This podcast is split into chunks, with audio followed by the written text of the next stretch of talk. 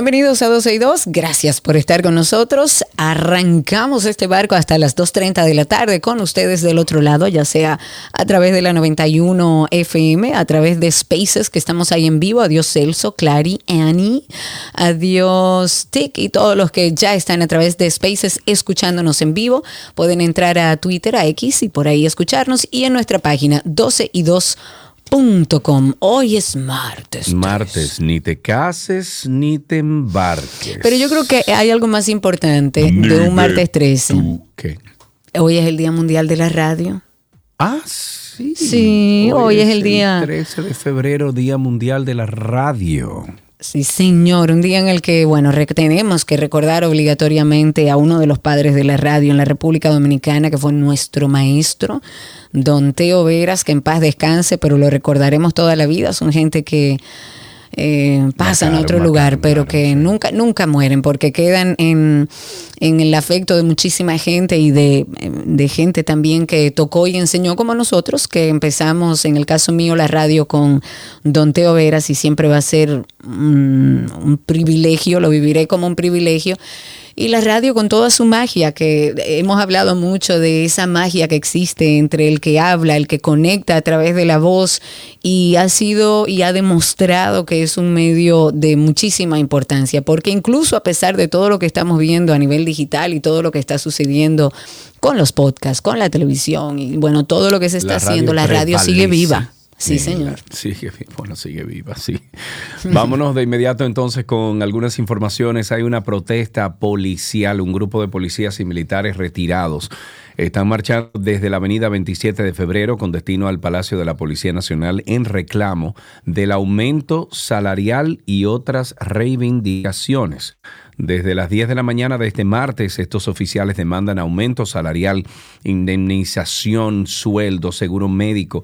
Los manifestantes portan pancartas y caminan hacia el Palacio Nacional. Y yo me pregunto, ¿y no se le ha hecho como dos aumentos a la policía en este gobierno? Sí, se le ha hecho. Y no se le ha inclu- eh, eh, incluido incluso, incluido incluso, incluido en el SENASA y en qué sé yo quién, qué sé yo cuánto. El presidente ha dicho mucho eso. Sí, claro. ¿Y Se, se ha trabajado en la adecuación del sueldo y de los beneficios para los policías, que siempre hemos dicho aquí al aire que está perfecto. Pero entonces, Karina, ¿qué es lo que quieren? Pero es lo Yo mismo que pasa con los maestros, Sergio Carlos, que yo ¿Qué? tampoco entiendo, que viven haciendo y hablando de reivindicaciones, de mayor sueldo, de mayor... Ellos no se ocupan de su como profesionales, no todos, la mayoría, eh, pero exigen y siguen exigiendo que se adecúen los beneficios. En el caso de la policía sí se han hecho unos ajustes. Eh, ojalá y sigan creciendo eh, esos ajustes para generar mayor calidad de vida a los miembros de la Policía Nacional, pero también hay que ver hacia adentro y ver lo que está sucediendo y qué estamos haciendo para mejorarlo. En otro tema, las autoridades informaron que el Ministerio Público va a solicitar medida de coerción contra John Raymond Durán Villar. Este fue el hombre que el pasado 4 de febrero chocó ahí dos puertas del Palacio Nacional y y incluso logró llegar hasta el interior de la Casa de Gobierno y derribar Ah, no- otra puerta. Espérate, espérate, pero yo no sabía que él había pasado.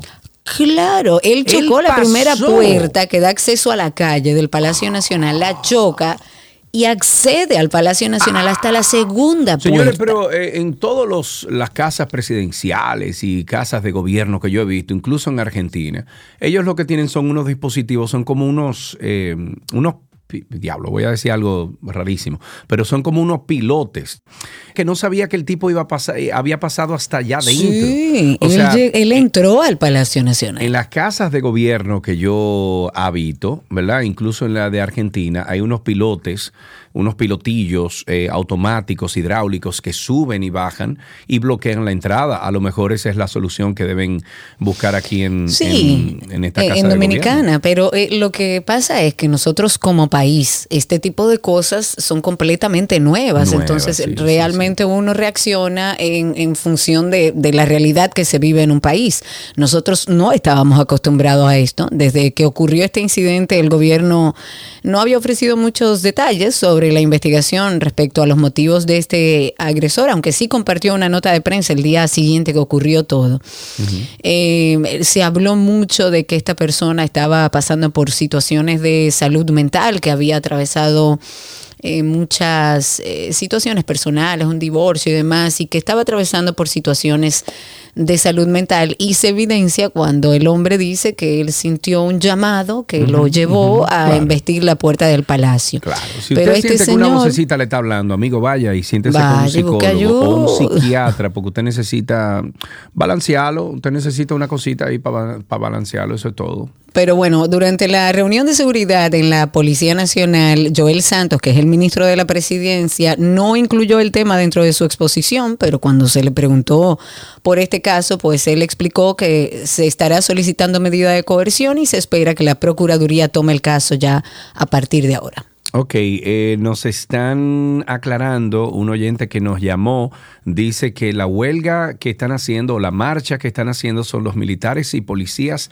retirados. Retirados, pero eso dijimos. Yes, eh, esos son los que están exigiendo una mejor paga o más bien me- Hoy es el día, parece que, bueno, nada, se complica y las cosas son así. Ustedes saben que tanto Sergio como yo estamos de forma remota y algunas situaciones a veces se presentan. Para seguir con la parte introductoria No, que no, pero no estábamos vamos- llevando. Pero no, eh, pero no siga hablando de los policías, que parece que eso tiene un fucú. Habla de otra cosa. No, no, nada de policía. Mutéate en, en Meet. Ya, ya, ya. Ayer, durante la ya conocida semanal, el presidente Luis Abinader ha lamentado el fallecimiento del sargento Bartolo Familia Solís. Ayer lo comentábamos aquí, él fue herido de bala presuntamente por un nacional haitiano cerca del puesto de control El Corozo. Eso está en restauración ahí en Dajabón. De hecho, el presidente dijo que la gente, eh, primero fue herido durante un asalto, pero aclaró que hasta el momento no se tienen más detalles de la investigación. Eh, él también dijo que ya tienen identificados a los asaltantes, que la Policía Nacional y el Ejército de nuestro país están trabajando para poder identificar y proceder con la captura de estos responsables. Vámonos también con la información de que, bueno, eh, ayer eh, también en la semanal se, a mí me, me chocó Karina porque el presidente dijo que tradicionalmente, históricamente, Navarrete es rebusero. ¿Tú viste eso? Yo lo vi, no me, me pareció un poco desacertado. No, no es desacertado, es verdad. Yo vivo, o sea, yo viví Eh, en pero no lo puede tiempo. decir el presidente y establecerlo como que es así porque es como usted tiene que trabajar pero para dijo- mejorar esa Pero situación. lo dijo elegantemente. Sin embargo, es verdad. Navarrete vive en huelga permanente y eso no puede ser así. Pero bueno, también en la semanal el presidente Abinader informó que tan solo el Ministerio de Obras Públicas entregó más de 300 obras por más de 71 mil millones de pesos, mientras que el Ministerio de Viviendas y Edificaciones entregó más de 7.180 viviendas que han beneficiado a más de 28 mil dominicanos. En otros temas, y ya finalizando esta parte introductoria, hay un plan que se llama Plan de Hackeo. El productor de cine, además empresario artístico Aquiles Jiménez, depositó en la Procuraduría General de la República una denuncia sobre un presunto plan de hackeo a las elecciones municipales el próximo 18 de febrero, a través de lo que él pero, perdón, dice. pero ese Aquiles, Aquiles, Aquiles. Aquiles Jiménez. Ajá. Aquiles. Aquiles. Él dice ¿Sabes de que... quién tú estás hablando, verdad? Entiendo que sí. Ok. Búscale ahí, el- búscale ahí un Instagram de, de Aquiles y mándaselo a Karina para que ella entienda. Bueno, eh, esto es una noticia porque él lo que dice es que hay un plan de hackeo a nivel nacional Aquiles. de que supuestamente va a haber un apagón nacional Tú le vas a crear- tú que le vas a está a planeado Jiménez, por tres frentes. Pero eh, tú sabes qué es lo, lo, lo, lo que hablamos en el día de ayer, que la misma Junta Central Electoral dice, por Dios, Basta de seguir atropellando un proceso que lo que debemos todos es tratar de que salga como debe salir y como está establecido en la ley. Pero esto es algo serio porque él, ha depositado esta denuncia en la Procuraduría, o sea, no es un relajo que él salió a decirlo. Este documento él fue, lo depositó en la PEPCA mm, y, lo que establece es... ya es, eh, no, verídico. No es verídico de, ninguna manera. De ninguna manera. Ahora, ¿hasta dónde llegamos de presentar una denuncia formal frente a la PEPCA y decirle que hay un primer frente supuestamente liderado por un sujeto identificado como Sven, de nacionalidad alemana, que tiene vínculos antiguos con la Junta Central Electoral? como el de cosa, Sven. Sven. Como, el... ¿Cómo el qué? El muñequito de, de Frozen, Sven. No puede ser. Pero yo quiero terminar de decir lo que él dice. Él dice que este, este señor de alemán tiene vínculos con la Junta sobre el tema de los lectores biométricos desde el año 2013 y que ahora en la actualidad tiene un despacho en la dirección de investigaciones, o sea, en el DNI. Pero la denuncia además establece que el segundo frente va a estar liderado por otro hombre que lo identifica como Cristian Cala, que es colaborador de este señor, de Sven, quien tiene como misión explotar las debilidades de los llamados sistemas EcoFlow adquiridos por la Junta. Y esto, según esta persona que hace la denuncia, se hace en complicidad con un personaje llamado Piero Guiliano que funge como colaborador del director del DNI. Y de acuerdo con la querella, este supuesto apagón que él dice que va a suceder este próximo 18 se va a realizar accediendo de forma remota a los dispositivos de EcoFlow que supuestamente son capaces de conectarse a distancia. Este, espérate, ¿cuándo es las elecciones municipales? El 18. 18, ok. Este 18 de febrero no te pierdas el apagón. Es un hackeo masivo. Ábrete ahí el Instagram que yo te mandé.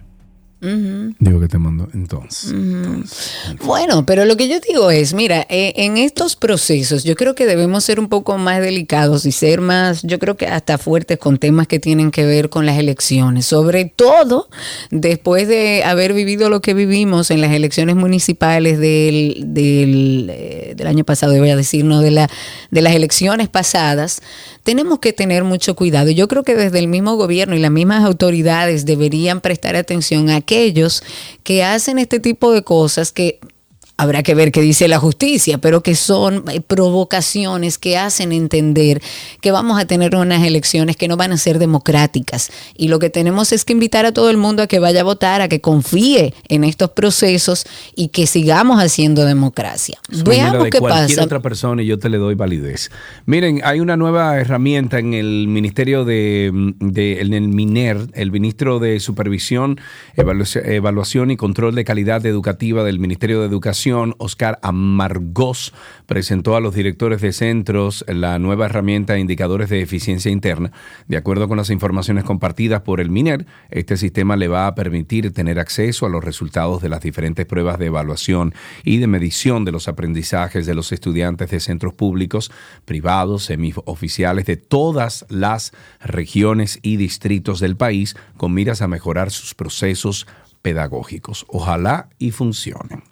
Hay algo que dijo el ministro de Energía y Minas, Antonio Almonte. Él dice que en la provincia fronteriza de Pedernales hay tierras raras. Dime.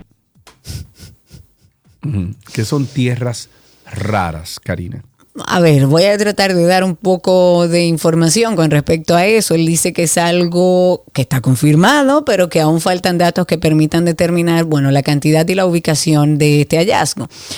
Pues de acuerdo con este titular de Energía y Minas, lo que se está haciendo es que se está llevando a cabo como trabajos que involucran a otros países a manera de cooperación, los que están realizando evaluaciones científicas de muestras que se han tomado en ciertas áreas de la zona.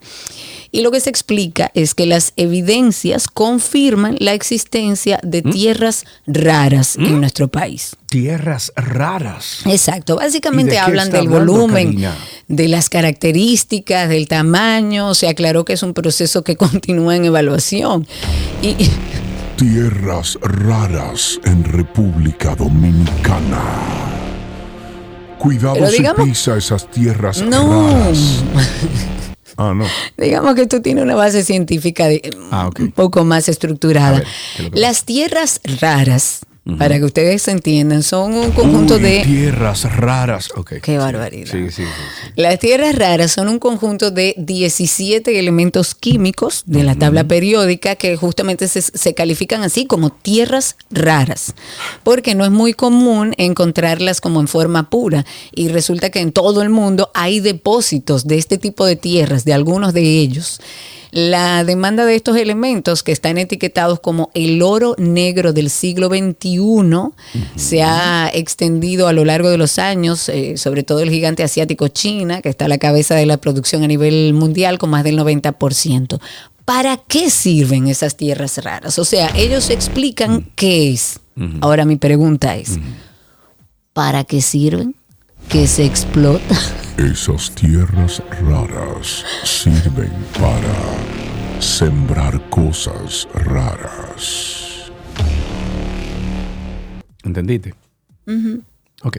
El secretario general de la Organización de los Estados Americanos, OEA, OEA, ha informado que fue designado el ex canciller de Paraguay, Eladio Loizaga, como jefe de la misión electoral que observará las elecciones municipales de República Dominicana, que se llevará a cabo el próximo domingo 18 de febrero. Loizaga es abogado, diplomático, político, fue canciller del Paraguay desde el 2013 al 2018, pero además fue quien encabezó la delegación de la OEA en las elecciones de Guatemala. Ok, en otro tema, eh, tenemos que ponernos al día. Ya faltan cinco días para las elecciones municipales, estamos en la víspera de estos comicios.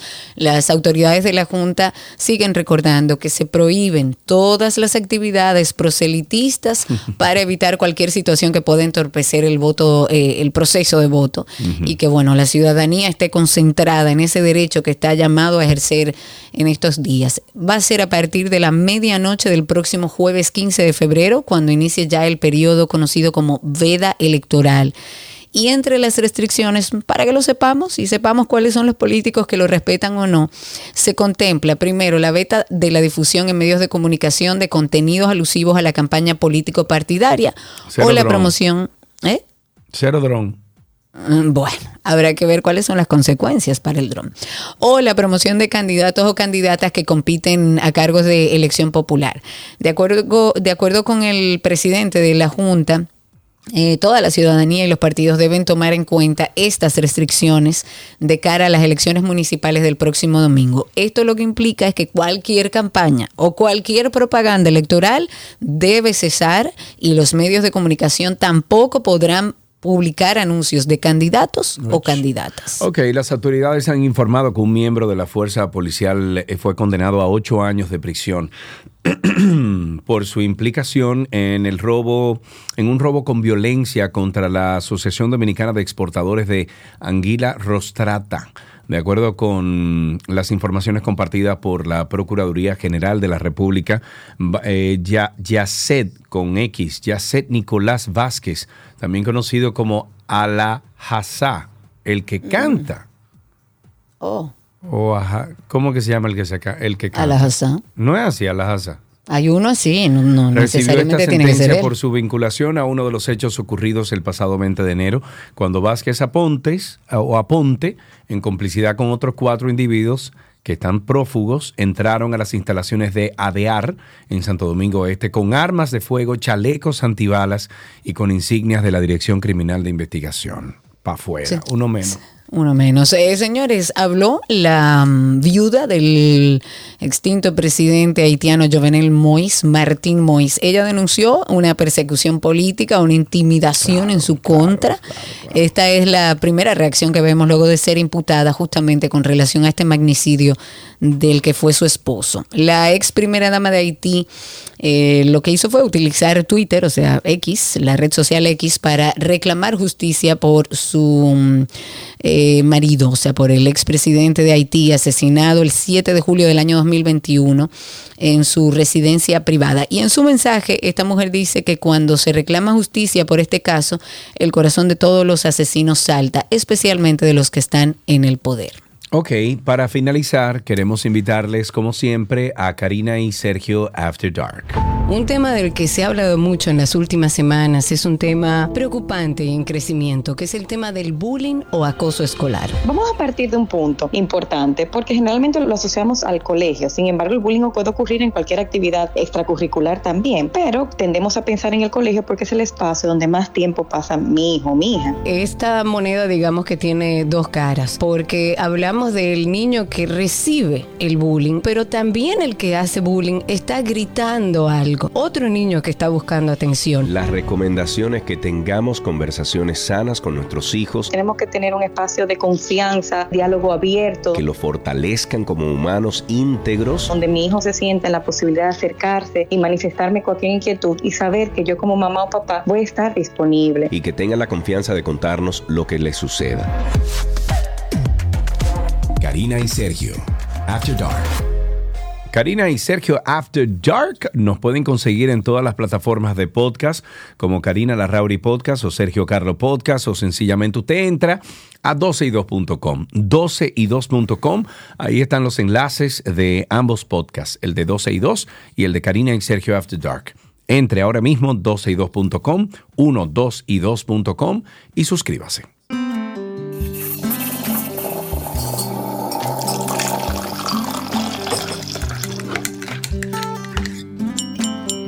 Uy, ahí está la cucharita que dice que este cafecito nos lo vamos a tomar entre todos. Este es el cafecito de las 12. Gracias por la sintonía. No sé qué le pasa a mi garganta, pero vamos a ver. 829-236-9856. 829-236-9856 es nuestro teléfono aquí en 12 y 2. Llamen y cuéntenos cómo le va con el cafecito. Recuerden además que estamos en vivo a través de Twitter Spaces. Súmense. Dice José Morillo que el micrófono de Sergio suena muy bajo con Muy relación al mío. bajito. ¿Cómo Sí, va a ser? No, no lo estamos sé. los dos. Me Yo encanta. aquí en las indicaciones de la consola dice que tú y yo, eh, tú y yo, perdón, estamos al mismo nivel. Bueno, pues a José que nos confirme si ya se Ah, tú sabes que es a través de Twitter Spaces. Sí. Tú me tienes muy bajito en tu consola. Eso es lo que pasa. No, yo tengo todo aquí. Ah, bueno, pues chévere. Pues José, Entiendo yo. mira a ver que- Bueno, lo que ve a ver, José, confírmame si mejoró o no. Vamos a hablar de algo que a Sergio le va a gustar, que es la prensa francesa, la favorita de Sergio. es, una, es una forma de preparar el café. Yo sigo siendo de greca, siempre de greca. Pero para hacer un poco de, de historia mientras recibimos sus llamadas y sus participaciones al 829-236-9856, contar un poco de historia de esta prensa francesa, que inicia, por supuesto, en Francia. No. Y- no, no, no, no, no, no, no, no, no, no te creo, no te creo. Pero bueno, de acuerdo con las informaciones, se dice que hay un francés que lo que pasó fue que olvidó agregar café antes de echar el agua hervida en una taza y decidió hacerlo después. Sin embargo, todas las partículas de café subieron a la superficie, lo cual es normal. O sea, usted coge un agua caliente hirviendo y le pone el café y parte del café va a subir y es imposible beberlo. Pues este francés decidió comprar un colador de metal que él lo que hacía era que bajaba los pozos del café al fondo de la taza donde hacía esta mezcla del agua hirviendo con el café. Y aunque parte del nombre hace pensar que su origen debe ser Francia, la realidad es que Debe. no lo es del todo. ¿Ves? No lo es del todo. ¿Y de dónde es?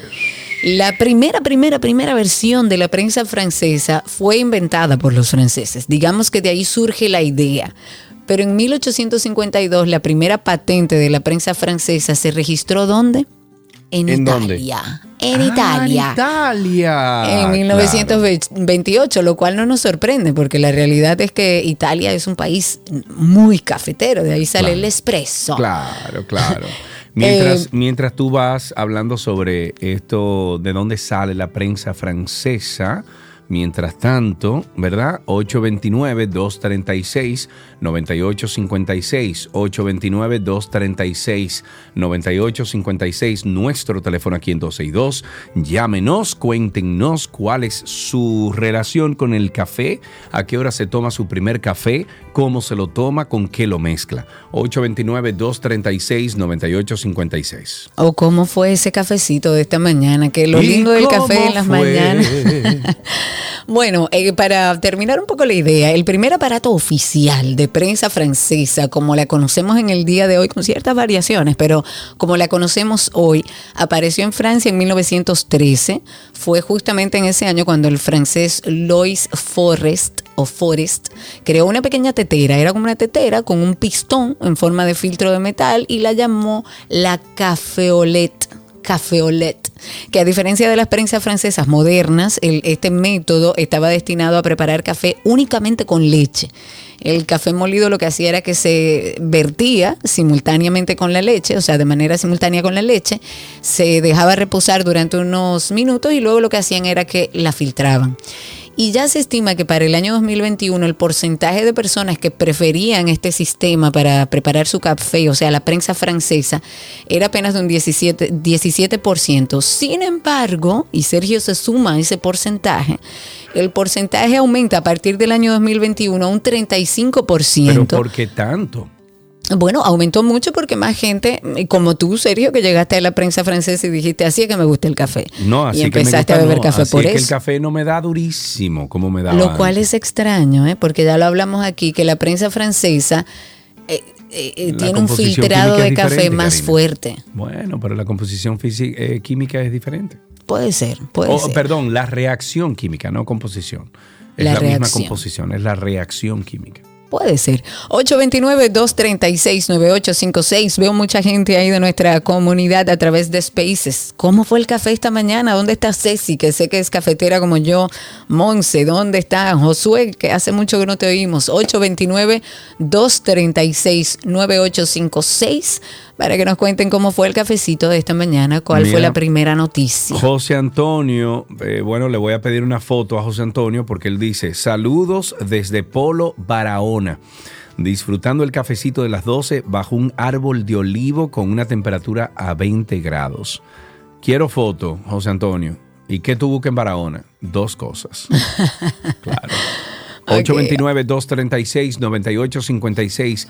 829-236-9856 es nuestro teléfono aquí en 12 y 2. Ahí está Ramón en la línea con nosotros. Cuéntanos, Ramón. Todavía no está, todavía Opa. no la hemos recibido, pero viene por ahí la llamada. 829-236-9856. No la recibí, no la recibí, aquí no sonó. Eh, a eso me refiero. 829-236-9856. Vamos a ver, José Antonio parece que está mandando fotos. Deja ver, deja ver. Vamos, lánzala, lánzala. Eh, tampoco recibí a Iván. ¿Tú la mandaste? No, no, parece que hay un Bueno, problema entonces. Pues parece que hay una situación. Vamos a probarla para tenerlo listo para tránsito y circo. Mientras tanto, ya saben de dónde vino la prensa francesa. Si usted quiere probar, en mi casa hay una. Cómpresela a ver cómo prefiere. Yo soy de greca, siempre de greca. Dejemos hasta aquí nuestro cafecito de hoy y ya regresamos con el resto del contenido.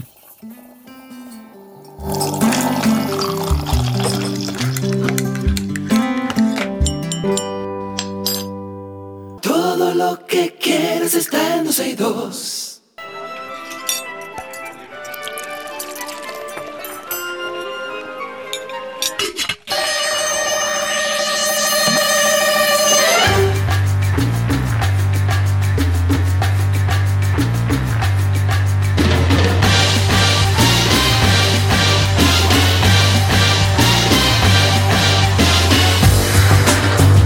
Mírala ahí, la receta posible. La única. ¿Posible? Claro que sí. Ya le cambiamos el nombre. No, ricas son, ricas son. Posibles no creo. Hacerla en la casa cuesta trabajo porque no tenemos la receta a mano, porque Nico no las envía. Pero bueno, él está en redes, usted lo consigue como arroba Nico el Chefo. Bienvenido, Nicolás, ¿cómo estás? Bien, gracias. Pero yo Qué yo ayer placer. le mandé a Cristi. No, no, le mandaste. Señores, subieron la foto a la cuenta de, de 12 y 2 de la receta de Nico. ¿Cómo la mandó? por favor, súbanla, aunque sea a historias, para que la gente pueda ver después de 10 años la receta que mandó Nico. Pero bueno, estamos contigo, Nico, y vamos a seguir esta semana de recetas para San Valentín. Hoy, ¿qué preparamos? No, la mandé bajo presión porque yo dije que lo que yo tenía era un garabato que solo yo lo entendía y tú dijiste, mándalo igual. Y dije, bueno, está bien. Exacto. Si ella, que si ella se anima, pues vamos. A Luisa, que por lo menos en historia, cuando lo tengan ya ahí avísennos para mandar a, la, a nuestros oyentes a que la vean por si quieren conservarla. Sí, eso, bueno, no, no- no sé qué ganarán con eso a futuro, pero, pero bueno, lo tienen ahí. ¿Qué preparamos hoy, Nico? Cuéntenos. Vamos, vamos a preparar algo para el desayuno.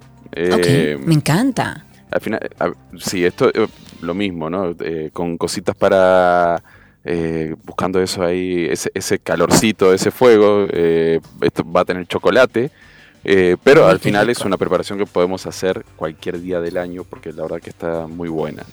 Y es un- una French toast rellena de chocolate o, en su defecto, si les gusta más, con Nutella. Y se me acaba de ocurrir ahora también, aunque Ay, esto no es muy romántico que digamos, pero está muy bueno. Puede ser también con dulce de leche. Así que ahí hay para todos los Uy, gustos. uy, uy. Sí, ahí, ahí la jugada, la jugada cambia ahí. lo que vamos a necesitar. Pan brioche, que la lo pudieran hacer ustedes mismos, pero no se compliquen la vida. En el supermercado lo pueden conseguir sin problema. Chocolate, que vamos a utilizar el chocolate que más les guste. inclu- incluso puede ser hasta chocolate blanco o mezclas de chocolate muy oscuros, de 72%, 80%, que son bien fuertes y chocolate con leche, por ejemplo, que quedaría muy rica esa, esa combinación, eh, o eh, simplemente el chocolate que, que más les guste. Lo vamos a, tiene que ser sí en barra, eh, porque lo vamos a utilizar entero. Vamos a necesitar también huevo, leche, miel, canela en polvo, una pizquita de sal, que en, la- en- en lo dulce siempre va perfecto, crema batida, que la, como chantilly, que lo podemos hacer nosotros mismos, o eh, también pueden comprar la que viene eh, como en spray, no es spray, es como, eh, me sale como, como espuma, como foam, Ah, ok, eh, ok. que viene una, es, es como una latita que simplemente presionamos y ya sale la chantilly eh, lista, por si no quieren eh, pasar trabajo eh, ba- batiéndola en casa a esa hora de la mañana. Luego frutas, como puede ser fresa, frambuesas, blueberry, mango, la, la- la- la fruta que más les guste. Sirop de maple y por último mantequilla, que esto es para, para dorar el pan en el sartén.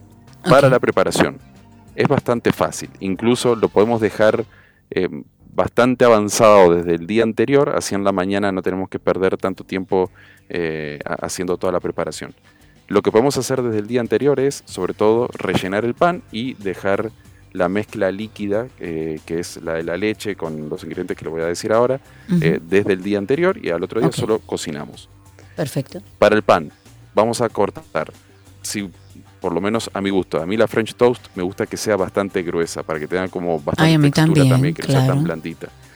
Pero como va rellena, piensen que tenemos que cortar eh, un poquito más grande porque luego tenemos que dividirla en dos.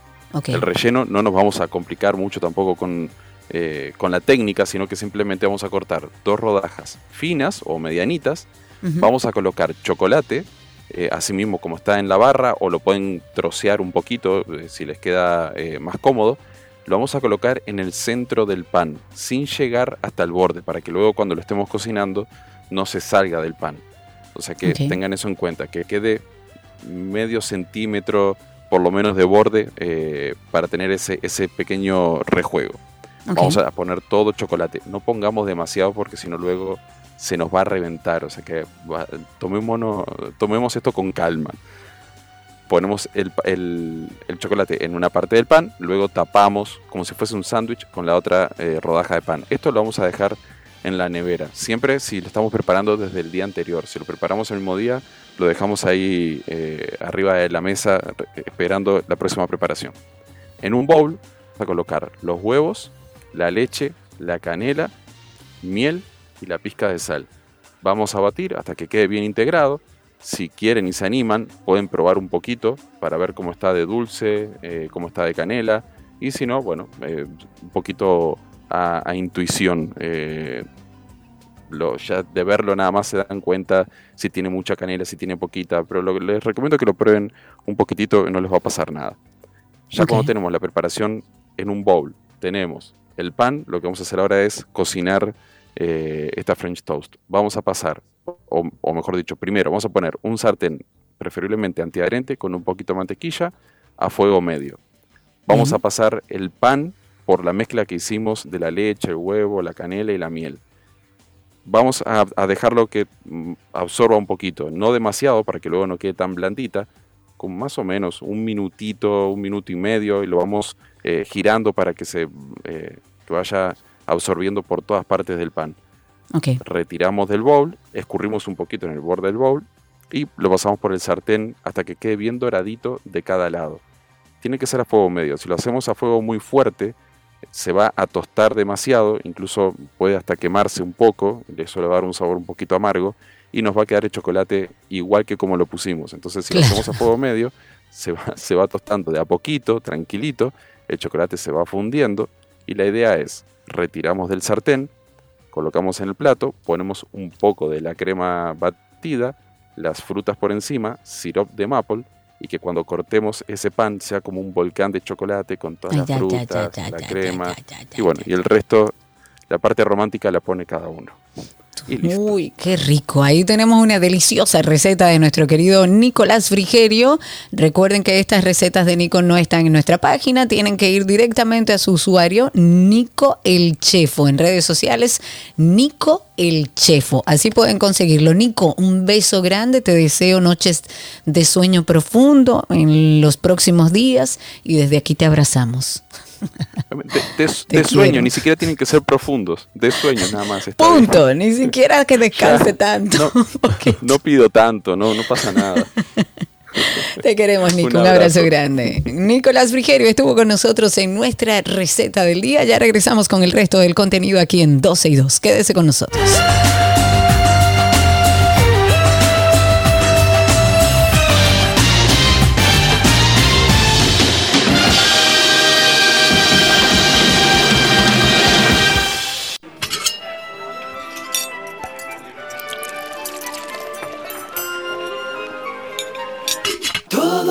Que quieres está en 12 y 2. Bienvenido.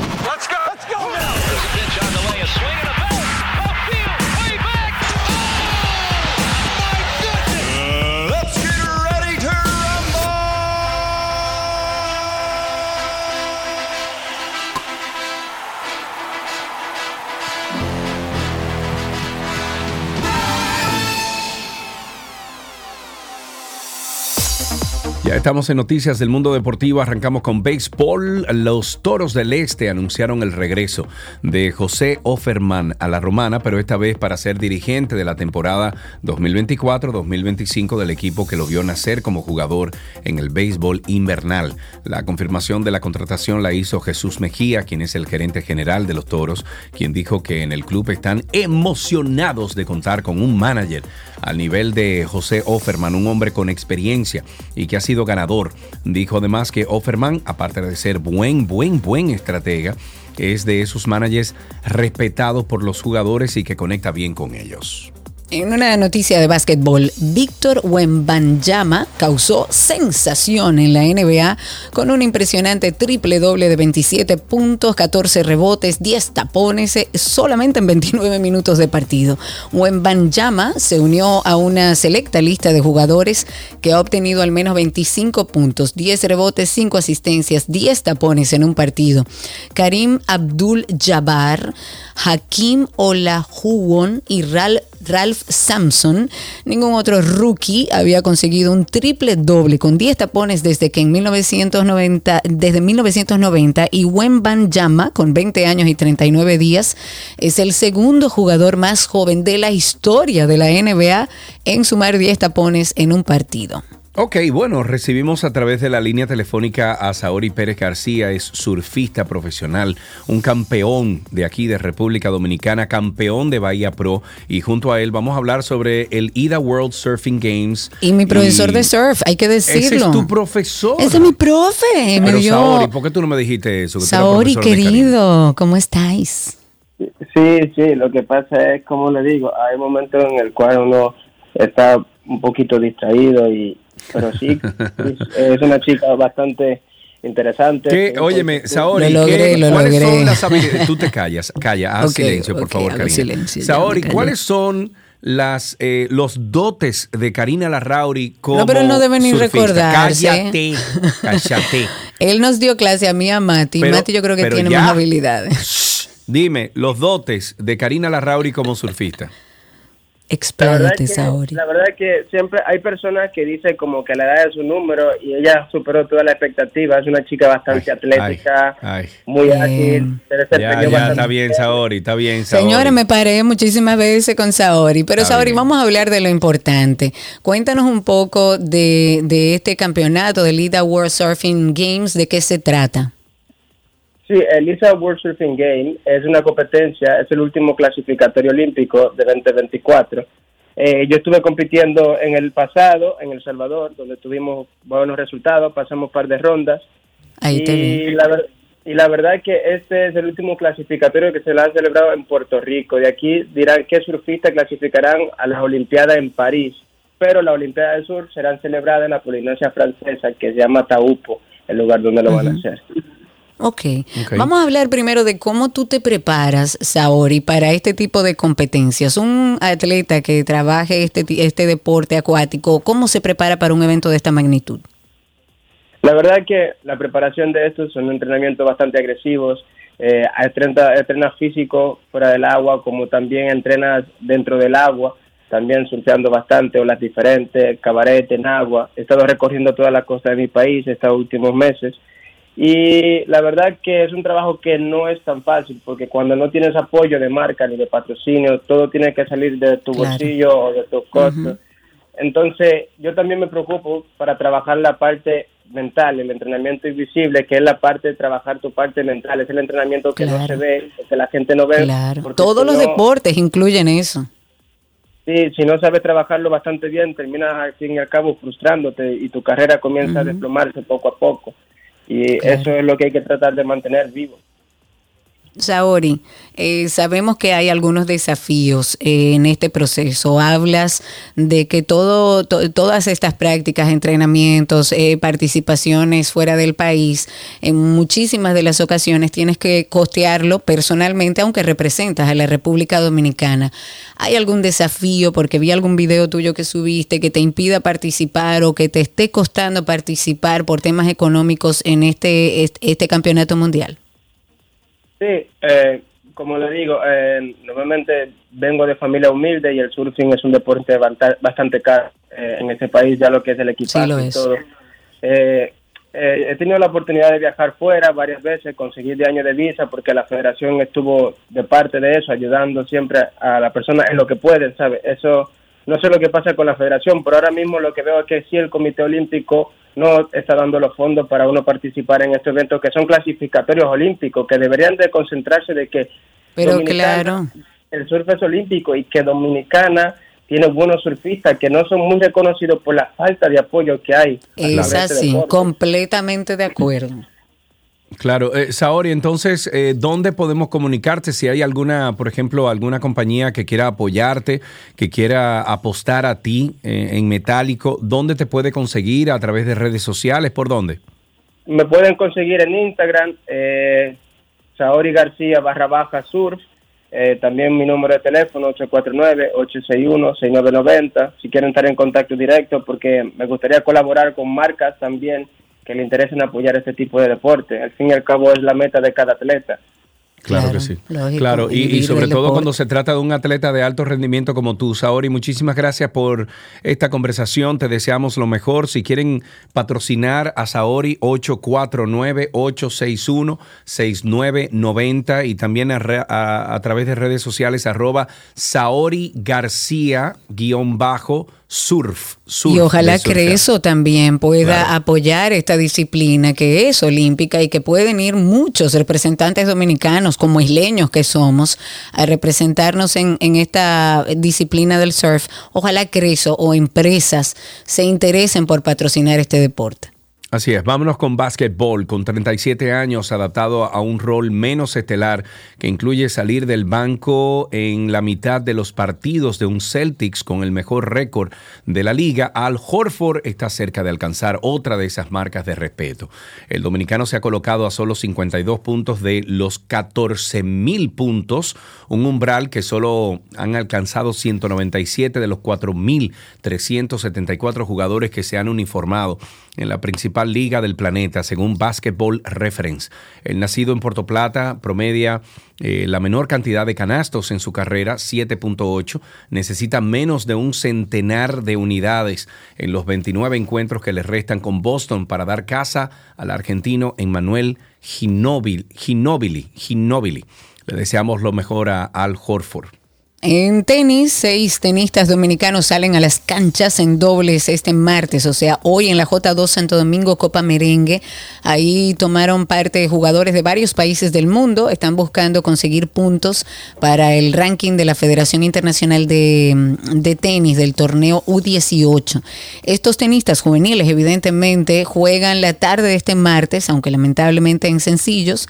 Los dominicanos no pudieron avanzar a la segunda ronda en el evento grado 2, que da 200 puntos para los ganadores del primer lugar de ambas ramas. Uno de los tantos torneos juniors que montará la Federación Dominicana de Tenis junto a la ITF, que es la Federación Internacional de Tenis. Y nos vamos con ciclismo. El ciclista Frailín Gómez se impuso en un emocionante sprint para ganar en forma cerrada la categoría Elite del Grand Prix de Ciclismo El Caballito, un evento corrido en circuito cerrado montado en el Parque de Mirador Sur.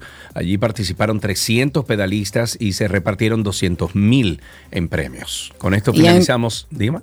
Yo iba a decir que antes de finalizar, recordemos un poco nuestro podcast de Karina y Sergio After Dark, nuestro podcast nominado al soberano, señores. Si no lo ha escuchado, salga a escucharlo. Ok, viene 3, 2. Hola, somos Sergio y Karina en After Dark. Y ese somos. Somos. Ok, vamos otra vez. Hola, somos Karina y... Arregla el micrófono. ¿Qué tal si tú arreglas el no, micrófono? mira, como vale, el micrófono ahí. tiene que estar. Estaba probando, estoy probando cosas. Vamos a empezar a grabar, Sergio. Ok, pero entra al Twitter, Karina. ¿Y por qué la gente me maltrata así? Pues acepta la vaina. Sergio, contrólate. Que te dije que invade tu, tu co-host y vaina.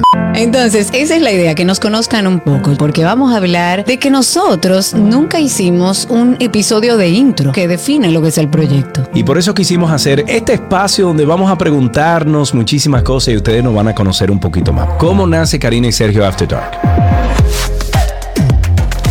Karina y Sergio. After Dark. Karina y Sergio After Dark, estamos en todas las plataformas de podcast. Entre ahora mismo a 12y2.com, 12y2.com, 12y2.com y ahí entonces ustedes van a encontrar un enlace directo a los podcasts de Karina y Sergio que son 12 y 2 y también Karina y Sergio After Dark. Por favor, déjenos un comentario positivo, cinco estrellas de rating y recomiéndenos. Usted lo manda y dice, ay, mira, tocaron el tal tema, mira. oh, eh". Y ahí entonces usted lo recomienda. Hasta aquí entonces Deportes en 12 y 2.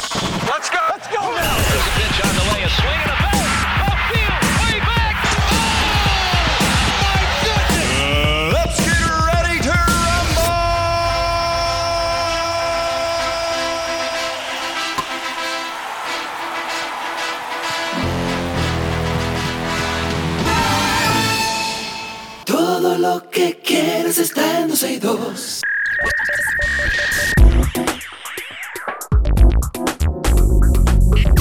Ya estamos en lo mejor de la web aquí en 12 y 2 y nos toca conversar con un gran amigo, un gran conocedor, es publicista, estratega digital, emprendedor con amplia experiencia en marketing, ventas y publicidad.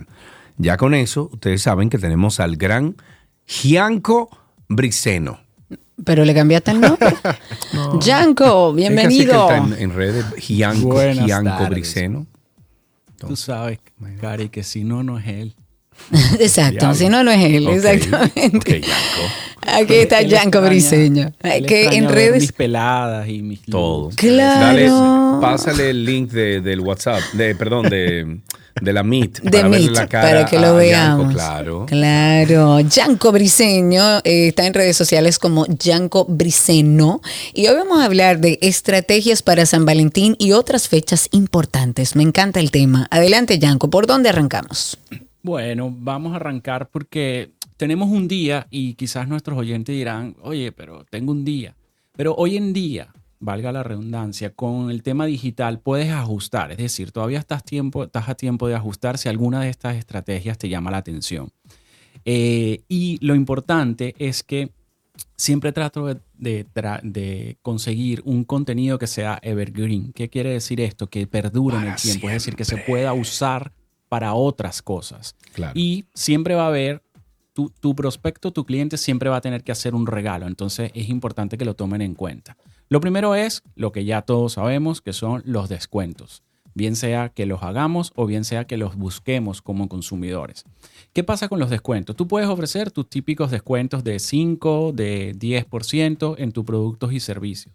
Puede ser que esto haga una diferencia en- entre el día de hoy y toda la semana de San Valentín, de San Valentín, como puede ser que no. Entonces yo te invito a que hagas descuentos especiales. ¿Qué quiere decir un descuento especial? Más allá del monto del descuento, es que puedes incluir con el descuento o a quién le haces ese descuento. Por ejemplo, Claro.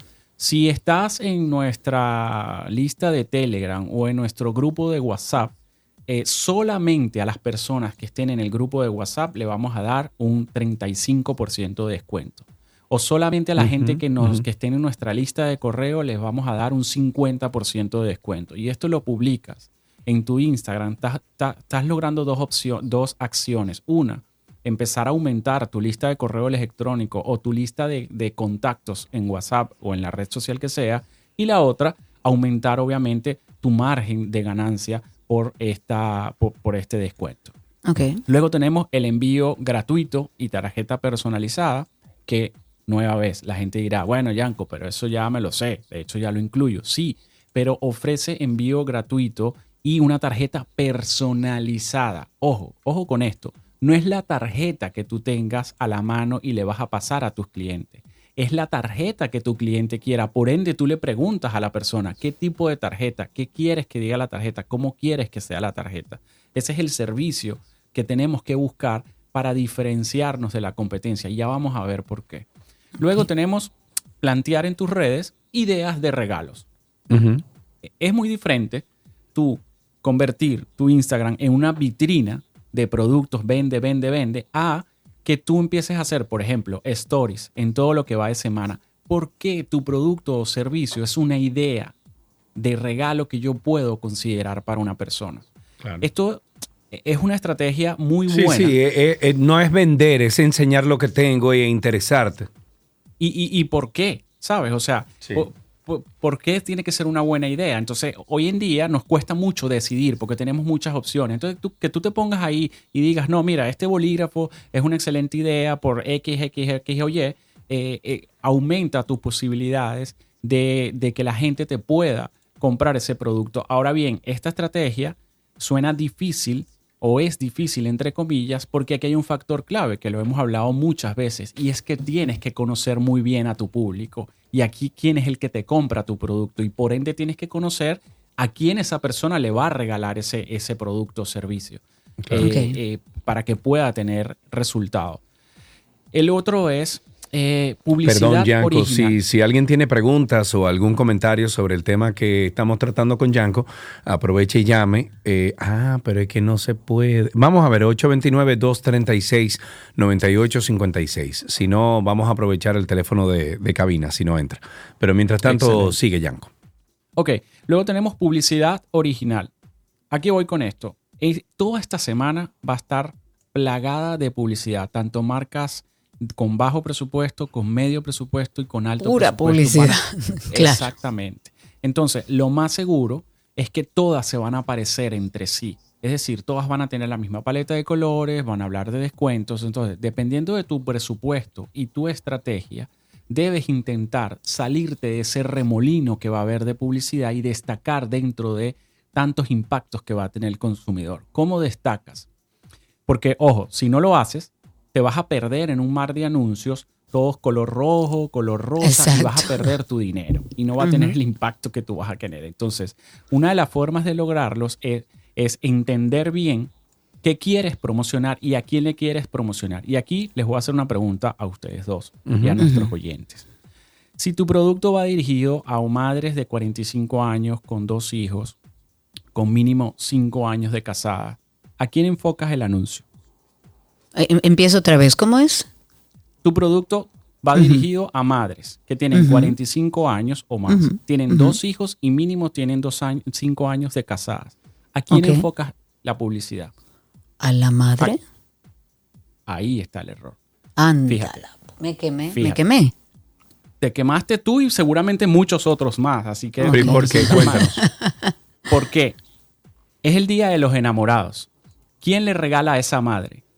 Ah, Claro. Entonces, yo tengo un producto que va enfocado a esa madre de 45 años con dos hijos, con mínimo 5 años de casada. Mi publicidad tiene que ir enfocada al esposo de esa madre, que tiene Claro. 5 años de casado, porque él es el que le va a regalar. ¿Ok? Claro, Entonces, lógico. eso, eh, eso en una parte, ¿no? Porque ya nos vamos a ver, hay otro punto que es que no te olvides de los que están solteros. Pero ojo, aquí vamos a hacer un, un- un cambio de esto. Una- un, un nicho es los que están solteros, pero otro nicho es el que regala. Y el que regala es, bien sea hombre o mujer. ¿Ok? Entonces, ¿a qué voy con esto? Puedes tener el mismo nicho, 45 años, dos hijos, no está casada, ¿verdad? Está divorciada, pero ella en el día del amor o él en el día del amor se hace un autorregalo. Porque hay gente que funciona así. Ojo, mañana va a haber gente Me que se encanta va a comprar eso. cosas que no se ha comprado y dice, ay, ¿sabes qué? Este va a ser mi regalo del día y la Claro. amistad porque yo me lo merezco. Claro. Entonces, fíjense cómo simplemente cambiando un poco la perspectiva y conociendo a quién le regala a quién, puedes tener una efectividad. Y eh, tenemos número 5, concursos atractivos. Y aquí quiero ser muy enfático. No se trata de hacer un concurso donde tú vas a decirle a la gente, etiqueta a todos los amigos posibles en esta publicación y vas a participar por este premio.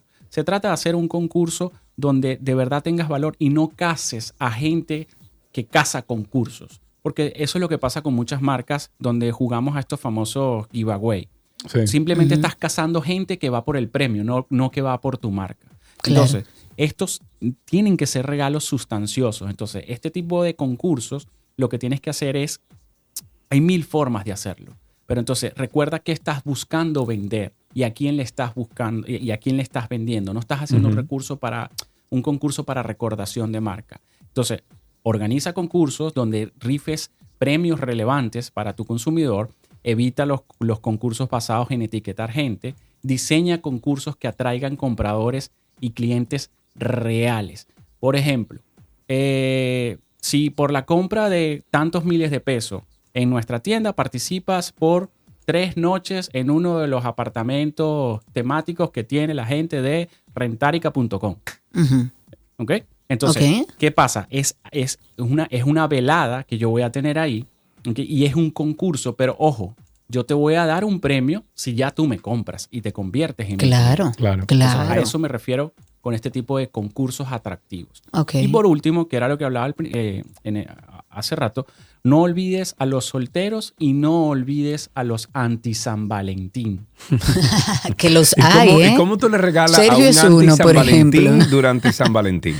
Tú eres un s- anti-San Valentín. Entonces Sí. tú eres un prospecto de que, por ejemplo, tú eres mi amigo y yo mañana te puedo regalar algo que yo sé que a ti te va a gustar. Y, y- y mi detalle va a ser para ti anti-San Valentín. Y te regalo, no sé, un cuadro negro, un- una cosa así, una oveja negra. ¿Sabes? Te saco Ok. una sonrisa. Gracias. Estás Wow, dentro del qué top of lindo. mind. Gracias, Yanko.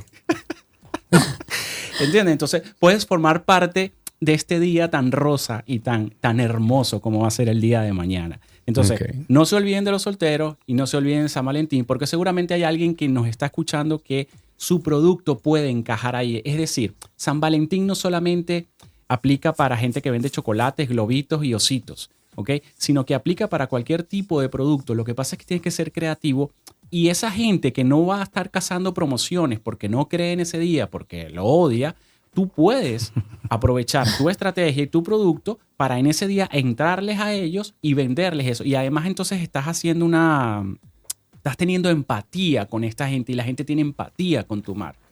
¿ok? Y evidentemente, obviamente, al grupo de solteros, pues puedes aplicar todas estrategias porque igual tú puedes decirle a todos los solteros, si ustedes me compran, voy a rifar un fin de semana en el mismo apartamento temático, pero para ti y tu eh, amigo con derecho, qué sé yo. ¿Sabes? O sea, claro. O, o, o, tienes un año para aprovechar este regalo y quizás en este año tengas la suerte de conseguir una pareja. Si consigues la pareja, vas. Y si no consigues la pareja, también vas. No pasa nada. Vete solo a leer un libro. O sea, eh, eh, lo, lo- lo que quiero es que se queden con la, con la, con la esencia. Y sobre todo, crear contenido que, que se identifique con este segmento de eh, solteros y anti San Valentín. Entonces, estos son los seis tips que traía. Todavía los pueden aprovechar. Aprovechen toda la semana. No solamente la gente compra mañana, puede ser durante toda la semana que aproveches esta oportunidad para aplicar estas estrategias con tu marca y servicio.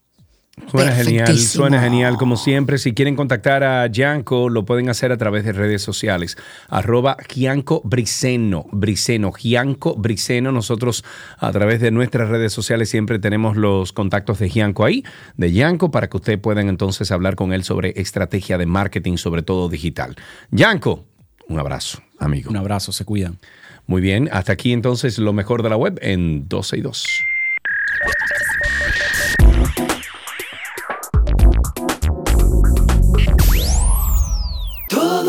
Que quieres está en 12 y 2.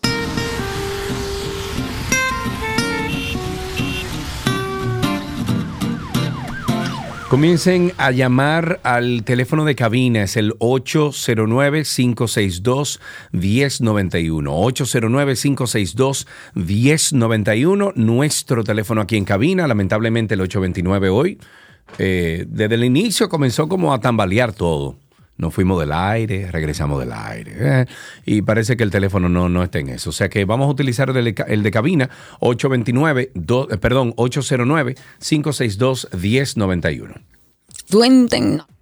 Dios mío, cuéntenos, hay algo hoy, sí. Cuéntenos cómo está la calle, el tránsito y el circo, llamando al 809-562-1091. Recuerden nuestros amigos de Spaces que estamos ahí en vivo y que por esa misma vía también pueden participar. Aquellos que no están conectados, es simple. Vayan a Twitter o a X, búsquennos como 12 y 2 y ahí va a haber unos circulitos. Clique encima y por ahí nos escucha, puede seguir uti- utilizando su teléfono normalmente y si algún tema le llama la atención y quiere participar, solicita dándole al microfonito. Así de fácil. Dicho eso, me voy inmediatamente a propósito de Twitter con un tweet o X del Mario Dávalos publicó lo siguiente en su cuenta de X. Mario es un reconocido publicista en nuestro país y dice, en Santo Domingo hay tanta gente manejando de manera agresiva e imprudente que cuando alguien cede el paso, uno se sorprende, la decencia es inesperada. Y es verdad. 809 ¿eh? ¿Cómo? Y es verdad, cuando Sí, alguien te da paso, sí. tú te quedas como, ¿qué? ¿Mm? ¿Qué le Claro, pasa? claro. 809-562-1091, 809, eh, sí, 809-210-91, 809-210-91. Son los teléfonos aquí en 12 y 2. Tenemos a través de Spaces a nuestro amigo Gabriel. Adelante, Gabriel. Vamos a ver si estamos con buen internet en el día de hoy. Parece que no, Gabriel, pero creo que vas. Vamos a darte otro chancecito a ver si podemos escucharte. A ver, Sí, Gabriel. estoy aquí. Estoy aquí. Ahora sí, adelante. Sí, que me llamó mucho la atención ayer en la entrevista que hace el presidente de los lunes, que es una entrevista. ¿eh? En la semanal. Sí, es una entrevista. Eh, vi a Colombo que le hizo una pregunta sobre el tránsito, pero yo entiendo que lo único que vemos que el problema del tránsito son los motores y la mala educación, porque Colombo le preguntó por cantidad de vehículos y cosas, pero no le, le propuso al presidente que hagan algo con la educación y los motoristas. Yo creo que es aquí nada más que hablamos de ese tema. Señores, miren, yo les voy a decir algo. En el día de ayer, y gracias Gabriel porque me diste pie para hacer un comentario que tenía pendiente. En los últimos por lo menos cinco días de personas cercanas, que lo digo porque llama la atención, pueden suceder en el país muchas cosas. Sin embargo, cuando tú personalmente tienes en una semana tres, cuatro, cinco situaciones que se dan con personas y familiares tuyos que tienen que ver con motores, y con vehículos pesados, ese es un reflejo claro de que la situación ya está desbordada. Es evidente que este gobierno hasta después de mayo no va a hacer absolutamente nada, porque incluso el marbete eh, que se exige que sea para una fecha determinada, nadie lo está pidiendo en la calle. De hecho, mi hijo se ha olvidado de pegar su marbete, que se lo pregunto todos los días, le digo, mira, evítate un problema, pero no hay nadie. Y hace unos días comentábamos con un agente del DGCET que no, no quiso ser identificado, comentaba que ellos no tienen ninguna orden de parar a nadie por marbete. Los motores hacen lo que le da la gana, los vehículos pesados hacen lo que le da la gana. Ayer chocó un vehículo pesado a una amiga por detrás, le desbarató el cristal, todo el vehículo. Eh, eh, eh, tenemos muchísimas situaciones alrededor de eso y el gobierno, señores, no hace nada. Entonces queda más que evidente que es una situación que ellos han decidido no mirar hasta después de mayo. Pero mientras tanto, en ese trajín y en esa búsqueda de votos, hay gente muriendo, hay gente pasando situaciones terribles porque se encuentra incluso con motores y con vehículos pesados y carros públicos sin ningún tipo de papel que los chocan y además tienen que hacerse responsables del choque. Ahí tenemos dos llamaditas. Empezamos con Alexis. Buenas tardes. Alexis, estás al aire. Cuéntanos. Buenas tardes, Sergio Carlos y Karina. Adelante, mi querido. Manuel Guerrero de aquí de Laguna Prieta. Muy bien, cuéntanos. Oiga, nosotros aquí tenemos una plaga de mosquitos y estamos llamando a ver la autoridad. Han venido, oiga, han venido los candidatos toditos. Yo lo he pedido que nos manden a fulmigar la comunidad. Es una comunidad rural de más de 800 familias, ¿me entiende? Entonces, aquí los mosquitos están acabando con nosotros. Por favor, auxilio. Salud, pública. Auxilio.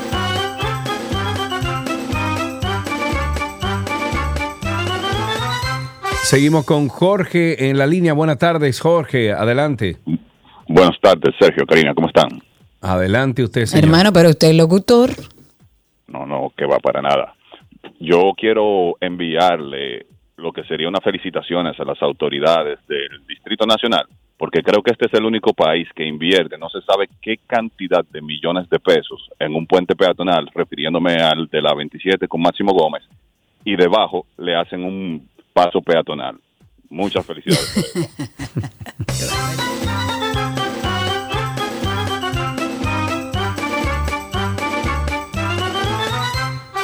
Seguimos con Valentín, está en la línea. Buenas tardes, Valentín, adelante. No, esa se cayó, vamos a ver. Valentín, ¿estás ahí? Buenas tardes, sí, estoy ahí. Adelante.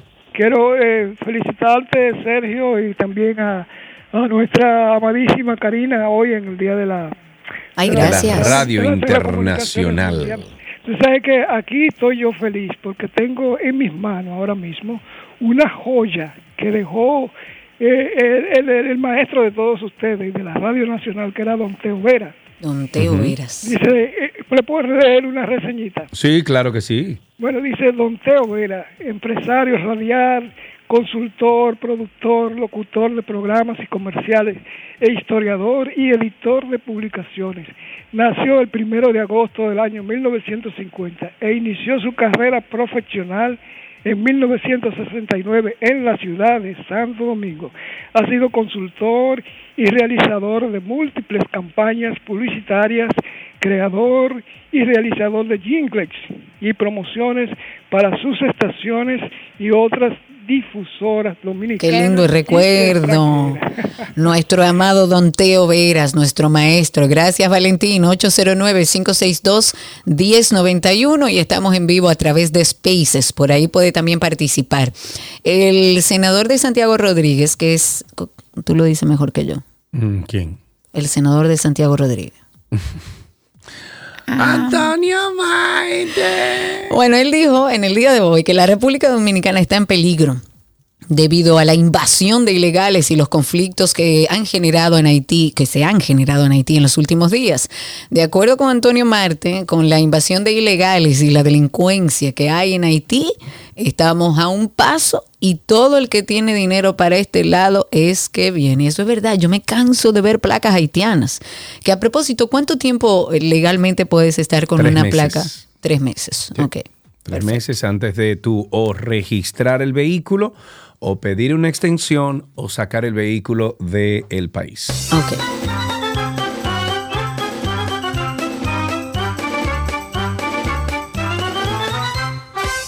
Seguimos en tránsito y circo. Tenemos dos llamaditas y pasamos con Patricia. Tenemos a Wester primero. Wester, buenas tardes. Hola, buenas tardes. Adelante, mi querido. Eh, dos cositas. Hay una persona que le quiere saludar. Ajá, vamos a ver. Hola, ¿quién nos habla? Matthews. Matthews, ¿cómo estás, amigo? ¿Cómo está todo? Bien. Qué bueno, qué bueno. Ahí estás escuchando el programa, disfrutando, ¿no? Sí. Muy bien, me gusta eso. Wester, cuéntanos entonces. Mira, eh, con respecto al tránsito y los camiones y eso. En las Américas, antes del peaje, tú que viajas, Sergio, debes saberlo, en dirección hacia el este, siempre había unos, unos AME que los camiones que iban a la izquierda los ponían a la derecha, lo paraban y lo multaban. Hoy, hace como una hora, yo voy de camino al aeropuerto, o sea, yo estaba para el aeropuerto, y pasó la misma situación, pero ahora los AME no le hicieron nada. Mira qué interesante. Parece que le dijeron, no, Es olvídense de todo. Es selectivo, es selectivo. Ellos ahora ah, se han tomado la tarea. La DNCD creo que está haciendo esto en el peaje Coral 1, creo que es, o en el, en el peaje de la Romana, no recuerdo cuál de los dos, creo que es de la Romana. Ellos ahora están pagando todos los carros. ¿Cómo estamos? ¿Todo bien? Ok.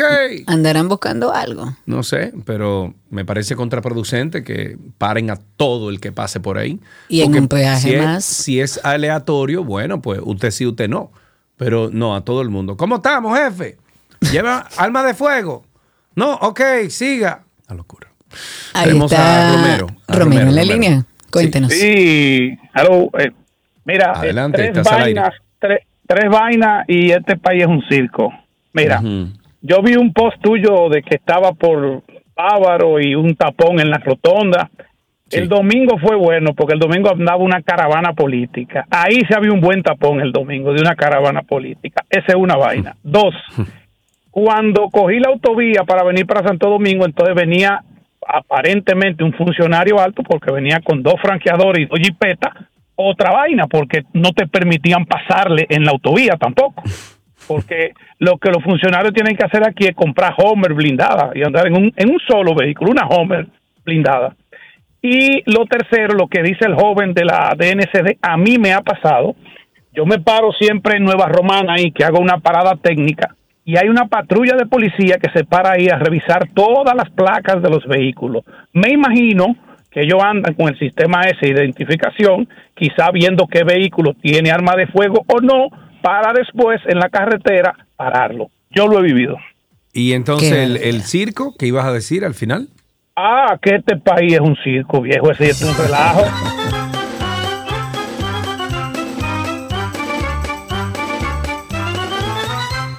829-236-9856, perdón, 809-562-1091. Ahora sí, 809-562-1091, el teléfono aquí en 12 y 2. Tenemos a Patricia hace un ratito ahí en Spaces. Adelante, Patricia, cuéntanos. Siempre con buenas informaciones. Patricia, estamos contigo. Adelante, habilite su micrófono.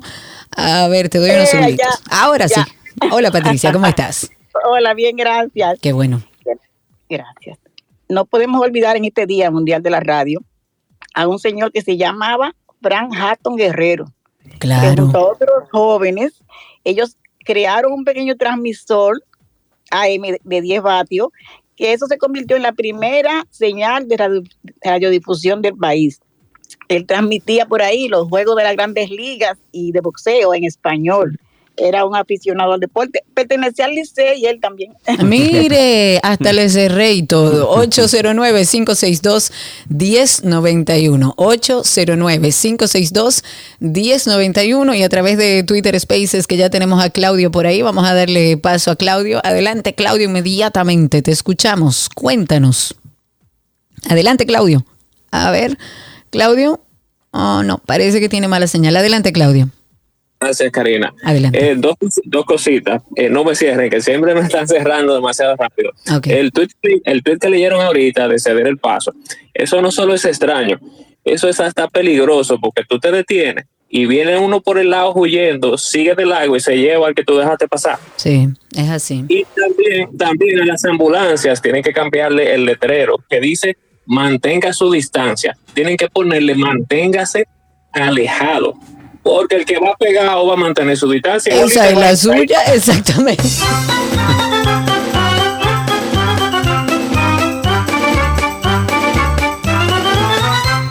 Tenemos a Estrellita, Estrellita, Estrellita. Estrellita. ¿Cómo estás? Dime a ver. ¿Qué lo que- bien. Oye, ¿qué es lo que, oye, ¿qué es lo que pasa? Ahora, como ellos están queriendo captar votos y buscar votos, si se ponen a puñir con multa, con malvete, se le puede ir el tiro por la culata y la pistola, en vez de matar al pájaro, lo puede matar a ellos. Eso lo que deja entrever, querido estrellita de mi corazón, es, Claro. que este gobierno antepone sus intereses partidistas y de votos en medio de una elección que la propia vida humana de sus ciudadanos, porque el desorden que hay en torno a los motores, a los carros públicos y a los vehículos pesados es más que evidente. Al gobierno no hay que recordárselo. 809-562-1091. 809-562-1091 para que nos cuenten cómo está el tránsito, cómo anda el circo. Mientras tanto, Abinader anunció que en máximo dos semanas ya estarían presentando la licitación para la construcción del teleférico de Santo Domingo Oeste. Él dice que... la licitación sobre este tema del teleférico estará abierta en la plataforma de contrataciones públicas a más tardar dentro de dos semanas y confirmó que el próximo 17 de marzo se inaugura el teleférico de Santiago que está ya en una etapa de prueba. Ambas obras son parte de lo que ya conocemos como el Sistema Integrado de Transporte, donde se incluyen también otras obras. Ahí está el tren que va a recorrer del- desde la 27 de febrero hasta el Aeropuerto de las Américas, que sería maravilloso, y otro Eso suena de San lindo, Cristóbal lindo, a otras. lindo. Eso suena muy Imagina bien. 35 minutos de la Eso es ciudad un al aeropuerto. palo. Es un palo. Es que a mí que me dejen en el tren, que yo me voy en tren al Claro, aeropuerto y es más fácil, más rápido. Claro, claro. Ojalá que eso funcione. Ahí tenemos dos llamadas. Vamos a empezar con Juan Carlos. Buenas tardes. Hola chicos, ¿cómo están ustedes? Todo bien, Juan Carlos. Cuéntanos. Yo todavía estoy eh, un poco aturdido de que En tú no en. Sí, sí, porque eh, no sé si fue relajando, pero tú, Sergio Carlos Pichardo, no sabes lo que son tierras raras. Tierras raras. No, yo no Ah, lo sabía. bueno, y pero- disculpe usted, yo tuve que documentarme y Sergio no me hizo yo- ni caso. Lo que hizo fue burlarse. No, no, no, no, no, no, no, no, no, no, no, no, no, olvídate de eso. Espérate, Juan tierras donde se siembran cosas raras. Sergio. Eso no lo dieron en el colegio y lo olvidamos. Dime. Dile, no, eso no lo dieron en el colegio, ¿no? Eh, Karina, en ese momento no daban eso, ¿no? Créeme que no. No, no lo daban. Dile al, al vicepresidente cuando llegue ahorita que te explique lo que son rare earth. Rare Air. Ok, Rare Air. Muy bien. Vamos. ¿Y ¿Qué quiso decir con vicepresidente?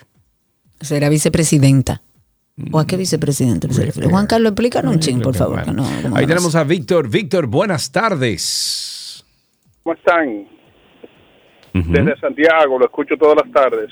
Hey, mi hermano, cuéntanos. De sitio. propósito- a propósito del circo, eh, estos pacientes de medicamentos de alto costo to- tienen que renovar cada vez que van a depositar, eh, tienen que renovar, pero ¿qué pasa? Que los medicamentos nunca llegan. Y la gente muriéndose, por favor, díganle algo al presidente. No voy a politizar el comentario, pero si esto es cambio, se están muriendo los pacientes de alto costo y los medicamentos nunca llegan.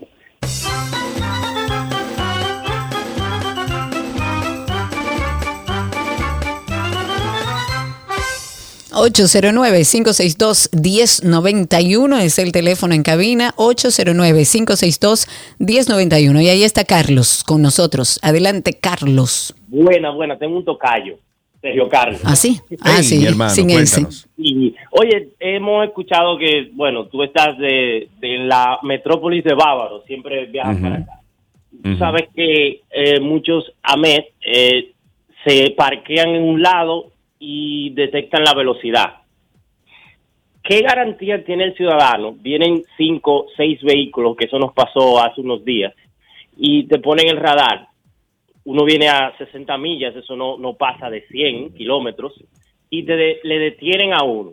No hay garantía de que uno, tomando en cuenta que te pasan mucho más vehículos, más rápido que uno, que ese esa velocidad que te ponen y te dicen, mira, te pasaste, sea la de uno, cuando en realidad uno tiene más de cinco, cuatro vehículos adelante.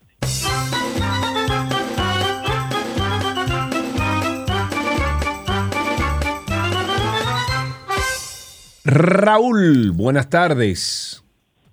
Buenas tardes, Sergio y Karina, que yo soy el único oyente que digo, no me cierre Karina. Diantre, pero señor, que no soy yo que corta Qué la mala fe, llamada. qué mala fe, cuéntanos. Miren, señora, eh, yo estaba leyendo algunas noticias que están pasando de que hubo un, no sé, como un disturbio en la 27, con, eh, la 27 de febrero. Según lo que Ajá. veo, dice que en la calle, esquina calle Alberto Peguero. Si eso es cierto o es falso, son videos viejos, si es algo de hoy, pero dice que eh, sucedió hoy.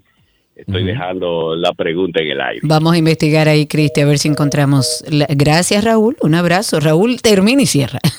Sí. Un abrazo, Raúl. Gracias siempre por tus llamadas. Alianza Democrática, o más bien, Alianza por la Democracia, el movimiento político Misión de Amplia Alianza Sociopolítica y la plataforma electoral Red del Cambio firmaron un acuerdo y lo hacen en favor del presidente Luis Abinader. Estas partes acordaron participar en unidad en las elecciones municipales, congresuales y presidenciales que se van a realizar en nuestro país el 18 de febrero y el 19 de mayo respectivamente. O sea que al final hay un reguero de partido a lo que le damos dinero de nosotros, de nuestros Mm. impuestos, Ujú. que lo hacen para proceso de negocio cuando llega la campaña y que le den su dinerito para la campaña. Básicamente. 829, no, 809-562-1091,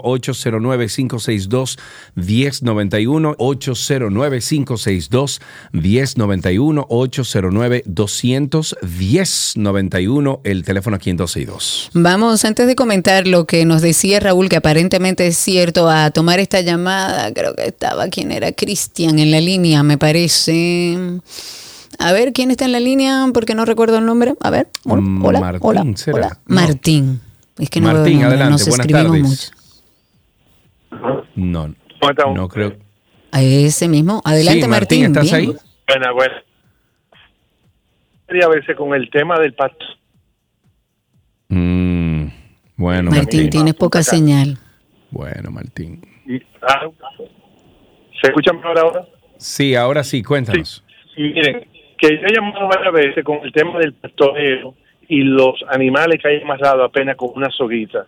Cuando hablo de pastoreo, hay veces 20, 30, sobre todo el ganado vacuno, eh, suelto en, el- en la autovía, al lado, comiendo. Y esto se identifica cuando viene la sequía. Entiéndase que ya vamos a entrar en cuaresma, viene el periodo de menos lluvia en el país y empiezan a soltar los animales sin ningún control. Un solo muchachito, un señor lo está viendo y verdaderamente es altamente peligroso. Welcome to DR, my friend.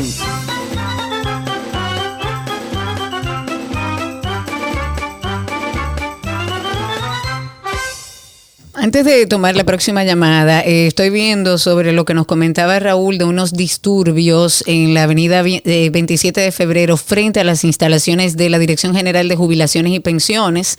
Eh, aparentemente es una protesta, está complicando el paso vehicular. Esto se posteó hace tres horas. No sé cuál es la situación actual.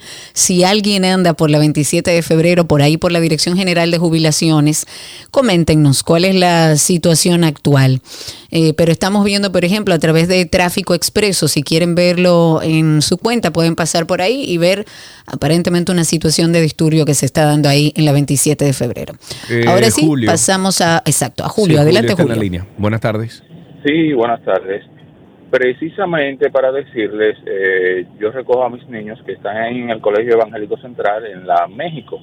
El, el- ese tramo que está inmediatamente eh, desde que uno sale del Colegio Evangélico Central, siempre se me olvida el nombre de la callecita que sube, ya está cerrada. La México está acordonada ahí por oficiales de policía y no dejan fluir el tránsito hacia esa zona, lo que obliga a que todos los que vienen desde la México tengan que subir hacia la 27 o buscar una ruta alterna. Entonces eso también está provocando ese inmenso tapón. Puede ser eh, desde hace días, no sé si tendrá que ver con, con, lo, con el tema de los policías y militares jubilados que estaban pidiendo algún tipo de, compensación, un aumento en sus jubilaciones. No sé si lo que Karina mencionó hace un segundito tiene que ver con eso, pero sí sé que eh, ya previamente se habían manifestado en, en el área de finanzas y también estaba obstaculizando el, el tránsito eh, de manera fluida en la zona eh, en días pasados. Gracias por la información, muchísimas gracias. 809-562-1091. Tenemos a nuestro amigo el capitán Urtecho en la línea también que posteó sobre estos acontecimientos ahí en la 27 con Máximo Gómez. Capi, cuéntanos, ¿qué información tienes sobre esto? Hola, mi estimada Karina, Sergio, muy buenas tardes. Bueno, eh, tuvimos esa protesta de policías pensionados en el, la 27 de febrero entre la Leopoldo Navarro y la avenida Máximo Gómez. Yo sabía que eso se iba a dar, porque normalmente cuando se hacen esas pro- protestas frente a jubilaciones y pensiones en dirección este-oeste, normalmente se cierra la calle, la avenida, la 27 de febrero. Y efectivamente así sucedió. Hay una persona lesionada, según las informaciones que tenemos. Ya se retiraron del lugar, pero se fueron moviendo hacia otro lugar. De hecho, tenemos la información de que la México, entre la 30 de marzo y la Doctor Delgado, está cerrada en ambos sentidos. O sea, esto está generando congestión en la México y en la Doctor Delgado circulando en dirección norte-sur. Pero ya la vía de la 27 de febrero está liberada. Sí tuvimos esa protesta a media mañana y estuvo bastante complicado. Oye, trancó la ciudad en toda esta zona. Imagínate tú cerrar una arteria principal como la 27 de febrero por varios minutos y creó este importante congestionamiento. Urtecho, muchísimas gracias. Siempre un placer hablar contigo y ponernos al día de lo que está ocurriendo con el tránsito. Aparentemente ya la situación está más calmada, pero el tránsito sigue congestionado. En otro tema, y pese al caos, descuido, crecimiento con el que ha funcionado por más de 70 años el hospedaje Yaque en la ciudad de Santiago, los comerciantes rechazan la construcción de un mercado municipal y la posibilidad de moverlos hacia otro espacio. En los proyectos presentados por el Consejo de Desarrollo Estratégico de Santiago, así como distintos gobiernos, se ha planteado que el principal centro de acopio del Cibao, que está allá, sea levantado en terrenos fuera del municipio cabecera de Santiago de los, eh, de los Caballeros, como un mercacibao, digamos.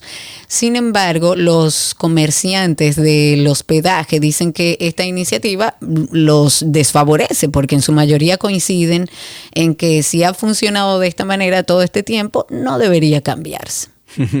No, claro. Porque parece que la gente aquí no le gusta eficientizar Y absolutamente. organizarse y cumplir Claro. con la ley. Ujú, Ok, eh, bueno, el gobierno iniciará, ya que estamos hablando de policías, eh, iniciará esta semana la segunda fase de la reforma de la Policía Nacional con la integración a los trabajos que realiza la Fuerza de Tarea Conjunta del nuevo comisionado ejecutivo para este proceso, Luis Ernesto García Hernández. En este sentido, el ministro de la Presidencia, Joel Santos Echavarría, destacó las grandes contribuciones que esperan de García Hernández, designado en esta posición por el presidente de la República, Luis Abinader, el 26 de enero de este año mediante el decreto 5224. Y de esta forma terminamos Tránsito y Circo, agradeciendo a todos los que participaron y recordándoles que seguimos en contacto cualquier cosa que suceda en la calle a través de 12 y 2 en Twitter o en X. Hasta aquí Tránsito, ya regresamos. Pero usted nunca le ha dado un cariñito a su gordito, su gordito, su gordito. Había una vez un circo que alegraba siempre el corazón. Sin temer jamás al frío o al calor, el circo daba siempre su función. Siempre viajar, siempre cambiar.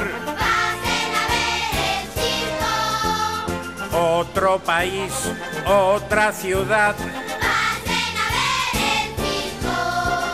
Es magistral, sensacional.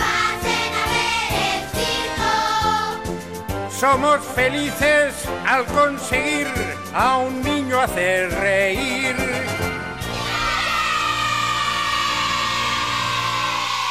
Todo lo que quieres está en 12 y 2.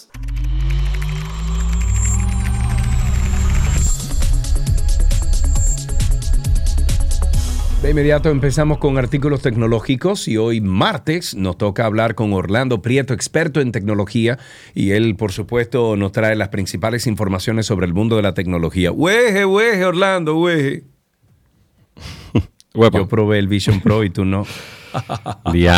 Lo peor del caso era que yo tenía el turno antes que el tuyo con Víctor y, y el viernes al mediodía me, me- lo se me presentó algo y dije, mira, no voy a poder. Y me dijo, bueno, pues se van para Punta Cana con Sergio. Y yo, ay, no me diga eso, pero mira. Bueno, ayer lo dejé. Ayer haciendo la yuca, como dicen. Me pasé el fin de semana, tú sabes, punchando, poniendo. eh, y entonces el lunes, ayer en la mañana, lo dejé ahí en la tienda de Punta Cana de, de Punto Mac. Eh, mira, eh, lo compraría por el tema de por el tema de la pantalla eh, de la laptop. Por esa sería la- por dos cosas. El tema de la pantalla de la laptop y por ver películas. Loco, yo me tiré una película entera ahí. Y fue maravillosa. O sea, yo estaba en el medio de Mount Hood, allá en Oregón, arriba, en la cima. Eh, yo estaba sentadito ahí viendo una película de noche y fue una experiencia maravillosa. De verdad que sí.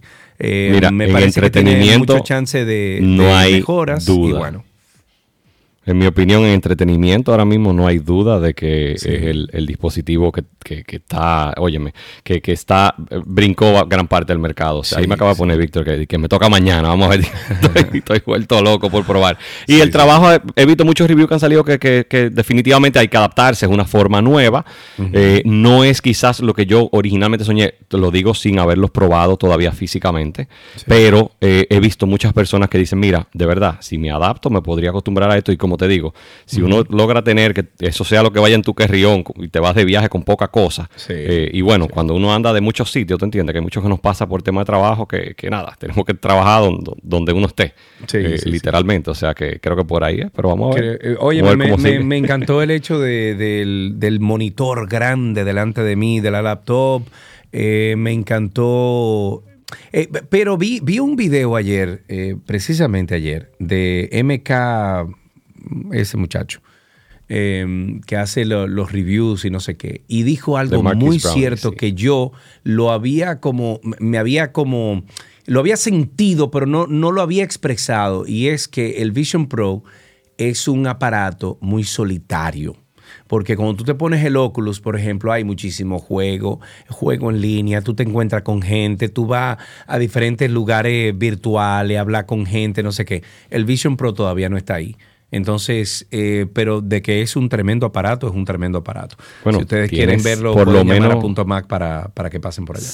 Por lo menos cinco años de desarrollo de, de una plataforma de, de una tienda, digamos, de, de una plataforma de juegos y demás que tiene el Oculus, o sea que lógicamente eso es. Sí, sí, claro. Pero aquí lógicamente Ah, tienen que pensar diferente. A lo importante ahora mismo es que los desarrolladores se pongan, como decimos aquí, se pongan las pilas. Creativo. Y que entonces hagan que, que exactamente, que rompan los moldes de lo que uno está acostumbrado a que es una pantalla. O sea que nada, vamos a ver. Yo creo que, que es un buen momento para uno ver eh, este tipo de iniciativas. ¿Con qué vamos a empezar contigo? A ver. Empezamos con que Google hizo un cambio importante la semana pasada, donde le pusieron, ellos habían empezado con el tema de BART, que era, digamos, su competencia de, de lo que viene siendo ChatGPT en su momento, y decidieron ya ponerle Gemini eh, completo. Eh, es un cambio, ya básicamente va a tener un aplicativo único en el caso de, de Android, donde se, ya ahí se va a manejar todo ese tipo de partes. Sacaron un plan pago eh, que anteriormente ya habían lanzado, pero había muchos temas como que había que ser desarrollador y demás. Sacaron un plan pago de, de unos 20 dólares, que por lo visto hasta el momento va a ser el estándar de la industria, porque anda muy similar en los precios de ChatGPT. Eh, de ahora Gemini y el caso de Microsoft con, con Copilot. O sea que ellos hicieron este cambio, aparentemente un cambio porque lógicamente BART al principio no empezó eh, al mismo nivel que ChatGPT, fue como una reacción un poco rápida y bueno, temas mercadológicos hacen cambiar el nombre, pero lo poco que he probado eh, en temas de todo lo que tiene que ver con lógica, digamos un poco más de lógica avanzada, que no es de pregunta, está muy, muy, muy interesante y muy preciso que siempre ha sido uno de los tendones de Aquiles en algunos de los, de los casos de, los demás. Entonces, bueno, yo creo que al final se van a ir especializando cada uno de estos asistentes virtuales eh, y que de una forma u otra cada uno tendrá su propio nicho eh, donde brillarán un poquito más que otro. Y dependiendo de la necesidad de uno, uno lo seleccionará. Claro. 809-562-1091. 809-562-1091. Pueden llamar y hacer sus preguntas a Orlando Prieto que está con nosotros. ¿Qué más? Siguiendo otro igual, en, eh, siguiendo por la misma línea, eh, Nvidia lanzó, eh, lanzó hoy un, anunció un chatbot que va a correr directamente en tu computadora. Lo cual, en mi opinión, yo, yo he dicho mucho tiempo que, entiendo que eso debería ser lo que ocurra, poco a poco, afuera de todo lo que tienen los otros, pero que ya te va a empezar a correr por el tema de la privacidad. Hay muchísimas cosas que, que, uno pone que lamentablemente cuando uno lo hace en la nube tienen sus temas de que pueden, lógicamente, el hecho de que salgan, no estoy diciendo que sea algo que, necesariamente se va a comprometer, pero todo lo que sale, todo lo que viaja por Internet tiene una posibilidad de ser en algún momento interceptado, digamos, de alguna forma o, expuesto. Entonces, bueno, para cosas más personales o cosas que tengan que ver más con trabajo eh, muy confidencial, es interesante que ya se empiece a desarrollar y que una computadora tenga capacidad de hacer respuestas súper rápidas. Los promedios de tiempo son menos de un segundo, o sea que no creo que el esperar uno o dos segundos sea un tema eh, grave en muchos casos, eh, comparado con, con lo que ya tenemos en la nube, que lógicamente son equipos muchísimo más desarrollados y muchísimo más grandes. Excelente. ¿Qué más? Tenemos el tema, han salido, han empezado a salir ya varios, eh, ahora mismo a principios de año empezaron todo el tema de lo que son los, los passkeys y han salido ya muchísimas plataformas que lo están, eh, lo están implementando y uno de los temas más importantes es que eh, definitivamente yo siempre he dicho mucho el tema de que yo entiendo que de, de una forma u otra deberían desaparecer los passwords. esto aparentemente es la, en mi opinión, es la primera propuesta real. pero me ha pasado que veo muchas personas que entran a una página, tiene el tema del passkey y siguen utilizando el tema de password quizá por desconocimiento. Entonces, si le da la opción de passkey, yo les recomiendo que trate de utilizarla porque por lo general simplemente es escanear algo o hacer algo con su dispositivo, que el dispositivo haga una validación en muchos casos facial o, con huella, dependiendo del tipo de dispositivo móvil que tenga, y es muchísimo más seguro que todo el esquema que uno tiene con una contraseña que puede cambiar en cualquier momento o que puede ser robada. Entonces han, empezado a salir ya la mayoría de las plataformas principales lo tienen. Eh, Google fue uno de los primeros impulsores de esto. O sea que hay que ver eh, qué tanto agregue. Pero entonces nada, con eso ahí hay que ir viendo cómo agrega y que la gente lo empiece a adoptar, porque eso es lo que va a hacer que sea ya, digamos, el estándar de, mercado. Ok, estoy viendo también que ya salió un Vision OS beta, eh, pero no están como recomendando instalarlo todavía. Eh, ¿Viste esa noticia? Sí, sale. Eso es un tema muy, muy personal. Eh, lógicamente yo entiendo, normalmente yo soy el primero que el primero no probar los beta. Yo, yo los, los, pruebo mucho, pero yo soy muy, yo les recomiendo a la mayoría de la gente normal eh, no probar, no nerdos, no, bajar los beta. Exactamente.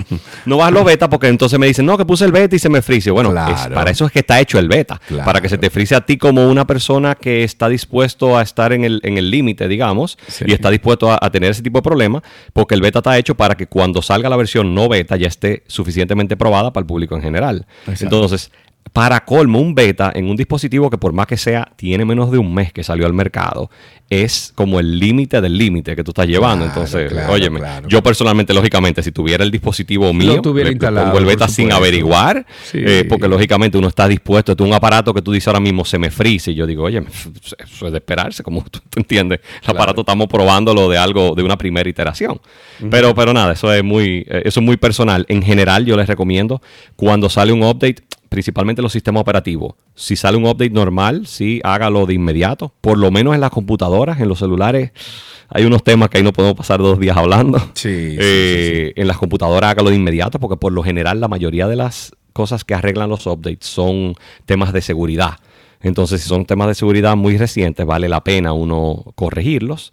Y a partir de ahí ya entonces sí en los demás dispositivos, el, el que está dispuesto a tomar un beta no se puede estar quejando de que el, el celular se me puso lento, de que se me frizó y todo eso, porque eso es, para eso es que están hechos los, los, los beta y los Por alfa. supuesto. Para finalizar, ¿qué tienes? Eh, salió un tema con, con todo el tema de Google One, que tú sabes, tú tuviste muchísimos problemas y bueno, la semana pasada hicieron unos cambios muy importantes en toda la plataforma, principalmente en todo lo que tiene que ver con la, la integración.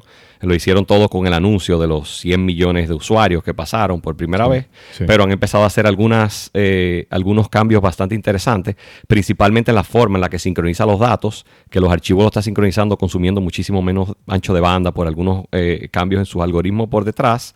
Y bueno, ahí es una de las pocas aplicaciones, eh, por algunos motivos de, temas de, pleitos, digamos, por así decirle, que han tenido Google, tanto con, en algún momento con Apple como con Microsoft, que normalmente es una aplicación que da muchísimos temas para actualizarse normalmente. Entonces, el que la tenga, les recomiendo que vaya en, en el mismo en el taskbar del, equipo, básicamente en la barra, y aprovechen y lo actualicen porque tiene mucha gente usa el, el tema del Google Drive y, y bueno, que cuando lo actualizan debe mejorar considerablemente. Entendido. Muy bien, bueno, pues muchísimas gracias como siempre Orlando por todas las informaciones. Recuerden ustedes que si quieren hablar con Orlando lo pueden hacer a través de arroba Orlando Prieto en redes sociales. Hasta aquí, artículos tecnológicos en 12 y 2.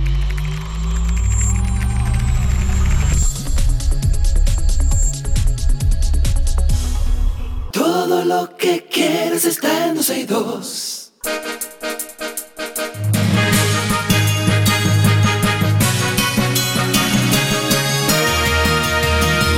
Estas son algunas noticias actualizadas en 12 y 2. Arrancamos con las declaraciones de nuestro presidente Luis Abinader ante la ONU. Abinader empezó hablando del cambio climático y la seguridad alimentaria y dijo que todo esto está conectado y que no es posible abordar un tema sin prestar atención al otro y más aún cuando esto ocurre en situaciones de conflictos armados. Explicó que la comunidad internacional no puede permanecer indiferente ante las emergencias humanitarias que se han desatado y acumulado durante estos años. Al resaltar la situación en Haití, el presidente cita los datos compartidos por el Programa Mundial de Alimentos PMA, que estima que la violencia aguda en el vecino país ha dejado como resultado alrededor de 5 millones de personas que padecen de inseguridad alimentaria aguda. Pero además Abinader, dijo que desde septiembre del 2021 eh, el gobierno dominicano viene denunciando ante diversos órganos de la ONU el deterioro continuo de las condiciones sociales con Haití. Eh, lamentó que esta grave situación no ha sido atendida con la urgencia y la contundencia que amerita, dejando como resultado que hoy Haití justamente con gran parte de su territorio está controlado por bandas criminales que están al borde perdón, al borde de una guerra civil. Y esto sumado, según Abinader, a un ingrediente que desestabiliza mucho, generado por grupos paramilitares y políticos que pretenden presentarse como redentores ante un país que anhela seguridad, tranquilidad, alimentos y paz. Nos vamos con que técnicos del Ministerio de Medio Ambiente han recomendado la detención de cualquier acción de eh, que fragmente o divida las áreas de manglares en el estil, estillero, luego de que un reciente informe arroja que impactos ambientales que incluyen la construcción y destrucción de un puente afectó 223 tareas del humedal ubicado en la provincia de Samaná. Al pedir que se declararan de emergencia los manglares de El Estillero, representantes del ministerio abogan por evitar la apertura de caminos y empalizadas rígidas.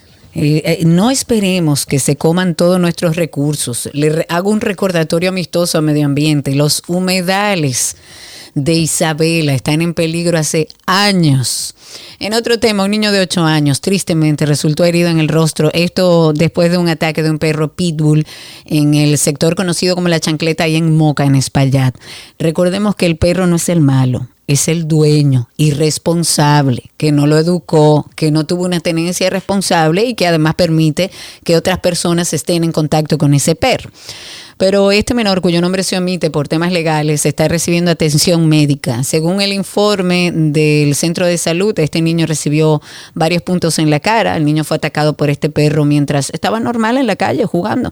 Los familiares de la víctima dicen que ese perro ingresó a la casa sin que hasta el momento se haya revelado la procedencia del animal o quién es el propietario. Al menos cuatro personas resultaron heridas después de que agentes de la Policía Nacional lanzaran bombas lacrimógenas durante esta manifestación organizada por un grupo de uniformados pensionados quienes reclaman el pago de indemnización de retiro correspondiente a los años del 2022 y 2023.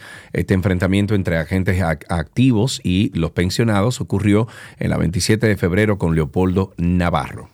Actualizando algunos, eh, algunos temas, el próximo viernes 15 de marzo, la diputada del PRM, Rosa Amalia Pilarte, deberá comparecer por tercera vez ante la Suprema Corte de Justicia para responder al juicio de fondo que fue aperturado en su contra por presunto lavado de activos provenientes del narcotráfico. La audiencia fue reenviada, esto debido a la falta de, de composición de algunos testigos que no fueron trasladados y porque dos magistrados tenían condiciones de salud que les impedían iniciar el proceso. Ante estos impedimentos, tanto la Defensoría de la Imputada como el Ministerio Público consensuaron que el inicio de la sesión debía ser aplazado. El secretario general de la Organización de Países Exportadores de Petróleo eh, consideró hoy en Dubái que los combustibles fósiles no podrán ser sustituidos por los renovables. Ajá.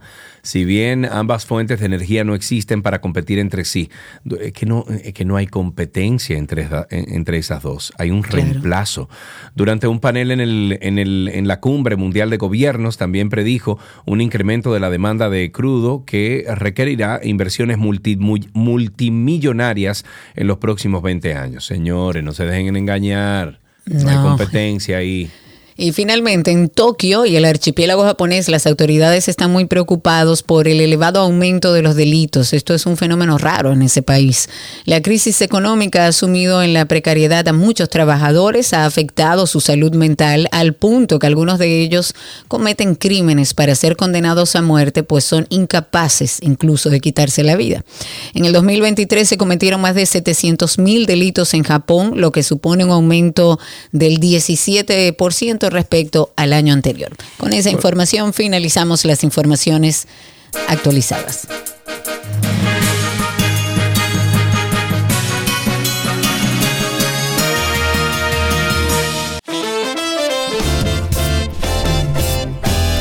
Amigos, pórtense bien por la sombrita. Muchísimas gracias por la sintonía aquí en 12 y 2, en esta 91.3, 91.1 FM, cubriendo toda la República Dominicana. Y estamos siempre en 12y2.com, 12y2.com, que es nuestra revista digital. Nos encontramos mañana en este mismo día, recordándoles también nuestros usuarios para cualquier contacto, Karina Larrauri en todas las redes sociales y Sergio Carlos. Será esta mañana, sean felices. Chau, chau.